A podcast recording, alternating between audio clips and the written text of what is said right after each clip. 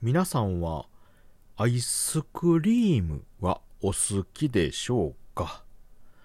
もうこのね、暑い夏といえば、この冷たいアイスクリーム、とてもね、美味しい食べ物でございますよ。スーパーとかね、コンビニ、今の世の中ね、こう暑いといえど、どこでも結構手軽にね、え安価で、え手に入るものでございます。魅惑的なね、えー、白いアイスクリーム、はたまた氷菓子といったね、氷系のものなんかも種類はね、たくさんございますけれども、皆さんお好きですかね？谷蔵もですね、ご多分に漏れず、大好きでございます。うん。ついついね、特にこう暑い中、はたまた寒い時期もね、買ってしまうものでございますが、まあちょっとね、そういったアイスクリームのお話をしたいと思いますので、聞いていただければと思います。谷蔵ラジオ始まります。This is the number one radio talk show from the funniest place in the world by the least funny guy. Tanizo Radio. はい、ということで、皆さん改めまして、おはにちばんは、谷蔵でございます。いやもうね、今夏なんですけども、暑い日がとってもね、続きますよね。まあ、こういう時にね、えー、ちょっとね、欲しくなる美味しい食べ物がアイスクリームでございますよ。ね、皆さんも大好きですよね、きっとね。うん。あの、カロリーさえなかったらね、いくらでも食べたい商品なんですけれども。ねアイスクリーム、日本ではね、もう定番中の定番の食べ物になっております。まあ、日本だけじゃなくてね、まあ、全世界で、愛されてる食べ物だとは思うんですけれども、もういろんなね、種類ありますよね。うん。一般的にアイスクリームといえば、まあ、乳製品を使ったものが多いんじゃないかとは思うんですけれども、まあ、他にもね、えー、いわゆる氷菓子のものであったり、まあ、キャンディー系のものであったりね、まあ、種類はたくさんありますけれども、まあ、総称してね、アイスクリーム、アイスとも呼ばれて愛されておりますよね。うん。これね、結構アイスクリームって歴史が古くてですね、あの、まあ、アイスの原型になったうん、まあ、氷菓子というかね、まあ、冷たいものといったらね、もう、古代のね、中国とかエジプトあたりでもね、シャーベットのような、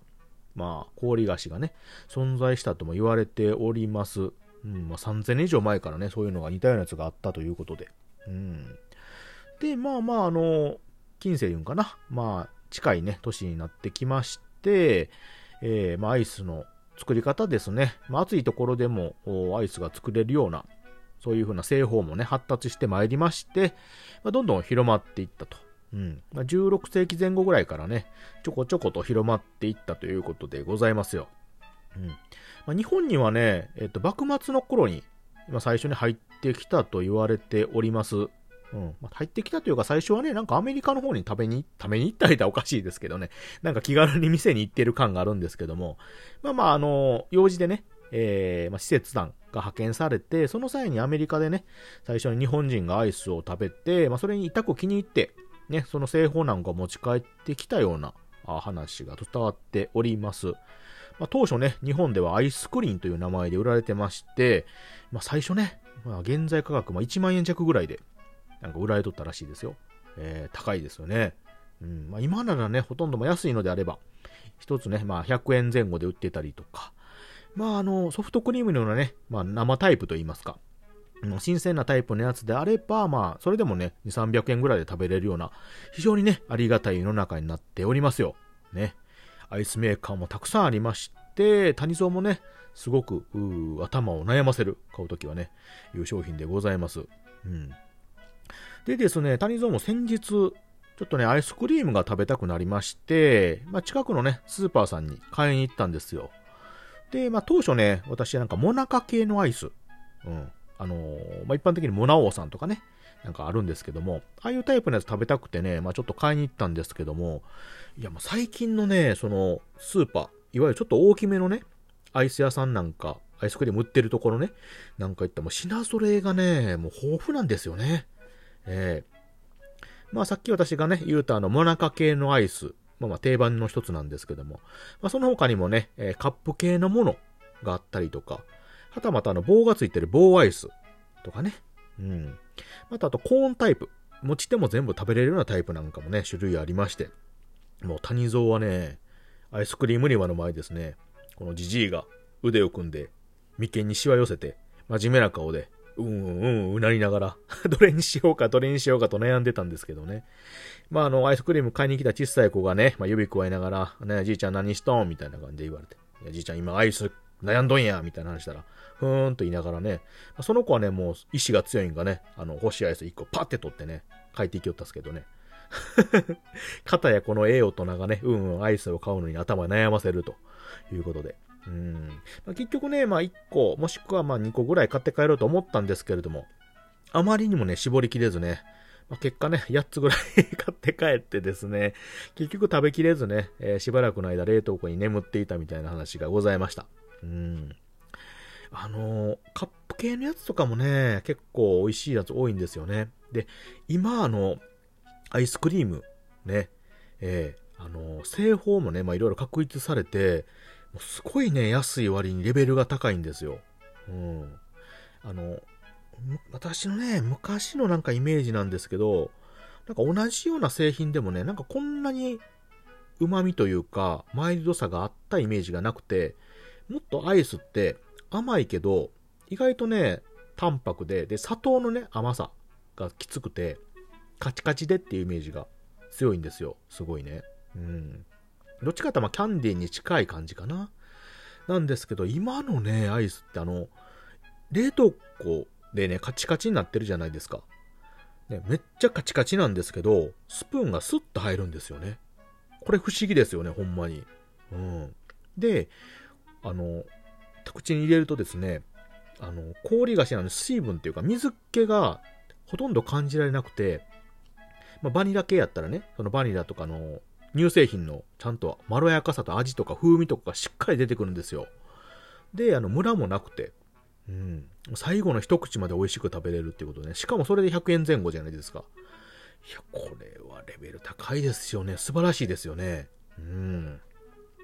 なんかあの、アイスクリーム作ってる、まあ、ドキュメント番組というかね、いう方のやつも見たんですけれども、あの、まあ、製法なんかをね、それぞれ各社秘密なんですけど、逆にその製法を教えても、わししか作れんっていうような頑固職人みたいな方がね、作ってはるメーカーさんとかもあって、すごいね、興味深い話してたんですけど、そこまでね、愛情を込めて作ってるアイス。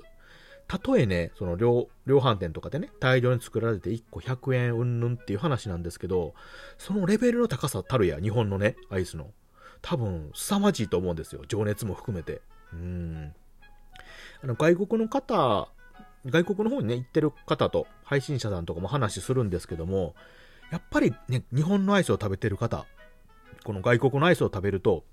やっぱりちょっと違うなって感じるらしいんですよね。うん。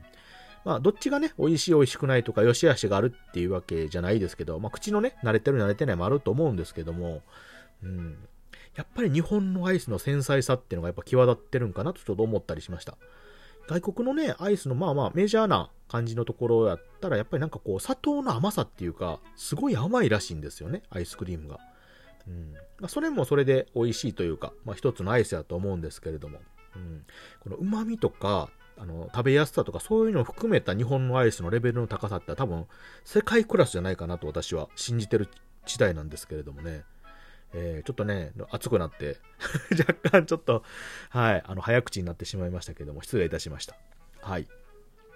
ということでね、えー、ちょっと美味しいアイスと谷蔵がね、アイスクリームを決めれなかった話をしてるんですが、あのー、なんかね、日本アイスクリーム協会っていうね、あの、協会とかもあるみたいで、うん、あの、アイスクリームの日とかね、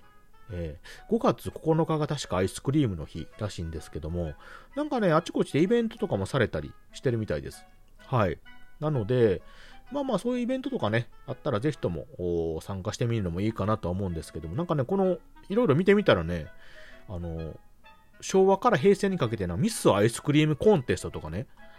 謎の、謎のイベントとかされてるみたいでね、もう今は多分ないみたいなんですけど、うん。なんかアイスクリーム列車したりとか、うん。アイスクリーム歌プロジェクトとかね。なんか、なんかすごい、あの、活動されてる感があって、ちょっと若干あの、びっくりするというか、引く、引くというか そんな感じがしたんですけども。ただやっぱりこれだけね、アイスクリーム情熱を持っている方がおられる日本アイスクリーム協会、またそのね、アイスクリームを作ってる情熱を持ってる方。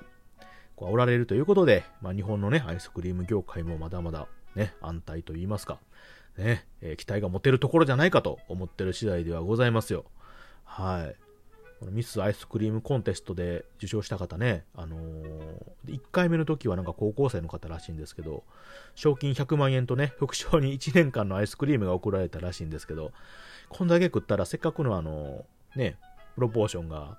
ちょっとやばいことになるんじゃないかと、ふと思ったのは、あまあまあ、秘密の話でございますが、はい。1年間のアイスクリーム、いいですよね。そんだけあったら、でも多分1年間持たへんやろね。